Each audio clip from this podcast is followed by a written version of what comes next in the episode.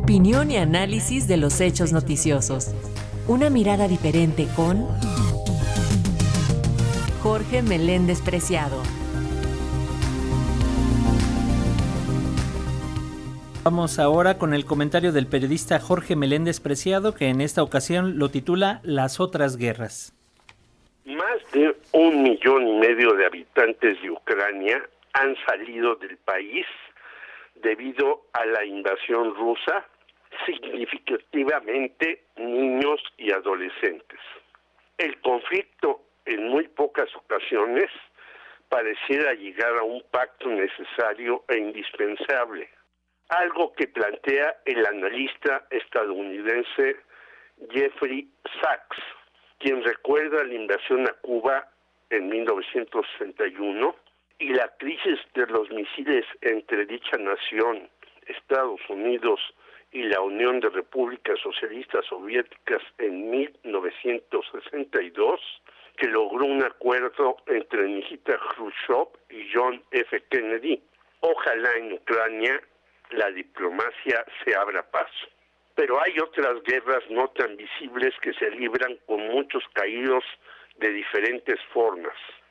Una de ellas se da en España, donde el 20 de marzo hubo una manifestación de centenares de miles de diferentes nacionalidades por el abuso de la elevación en la gasolina y la electricidad, la cual se aumentó hasta el 500% debido a la famosa Iberdrola, lo que impide las actividades esenciales.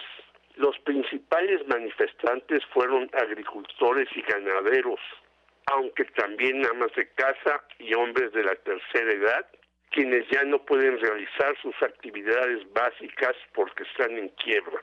A los mismos se les sumaron activistas del Partido Popular y Vox, ya que el llamado gobierno socialista de Pedro Sánchez no hace nada para resolver el asunto. A lo más que ha llegado es a ofrecer 500 millones de euros en ayudas, una cantidad pírrica ante un grave problema. Incluso Pedro Sánchez no se atreve a utilizar los fondos aprobados por la Unión Europea, algo inconcebible, o tal vez es que los mismos no pueden usarse ya que están destinados para Ucrania, algo del mayor interés de los Estados Unidos quien continúa manipulando a su antojo a las naciones del mal llamado viejo continente. El paro del transporte en España, que tiene cerca de 10 días, ha sido calificado por el gobierno como una acción de ultraderecha, algo insólito.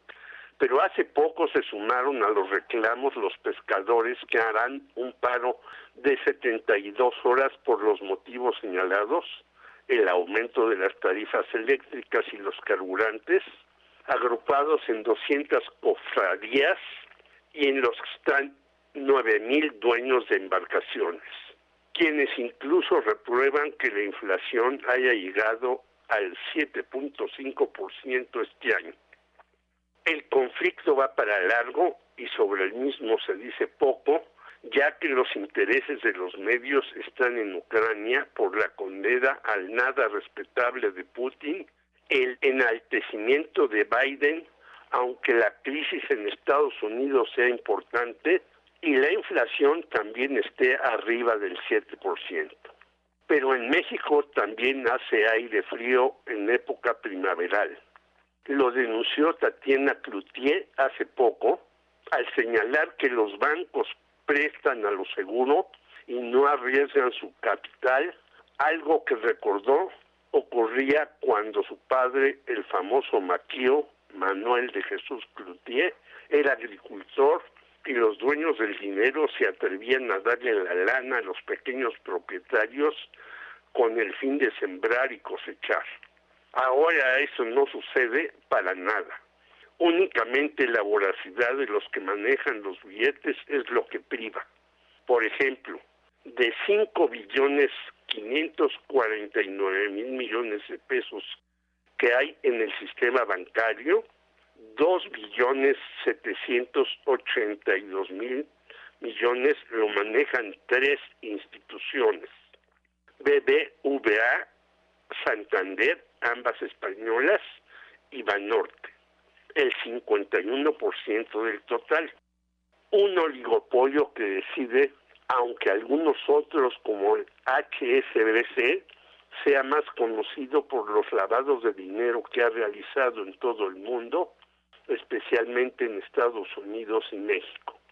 En 2021, los bancos saquearon la cantidad de 182.770 millones de pesos, 77% más que en 2020, donde tuvieron beneficios por 102 mil millones de billetes. Es decir, la pandemia no impidió el abuso en México y confirmó lo que dijo la secretaria de Economía, la conocida como Doña Tatis. Frente a este panorama, Ernesto Cedillo, quien como presidente mexicano desmanteló el servicio ferrocarrilero de nuestro país y ahora es socio de una compañía de ese transporte en Estados Unidos, afirmó que los gobernantes populistas en América Latina son ineptos y han puesto obstáculos al crecimiento o al desarrollo social. No olvidar que el creador del Fogaproa, Cedillo, para salvar a los banqueros, esos buitres modernos, les dio 400 mil millones de pesos que dijo costaría ese rescate, el cual llegará, si alguna vez lo pagamos, a más de 2 billones de pesos. Gran contribución del mandatario que llevó a México a la ruina por años. Aparte de las guerras militares, también debemos combatir y ganar las ideológicas y económicas, algo esencial para la humanidad. Jorge Meléndez, Radio Educación.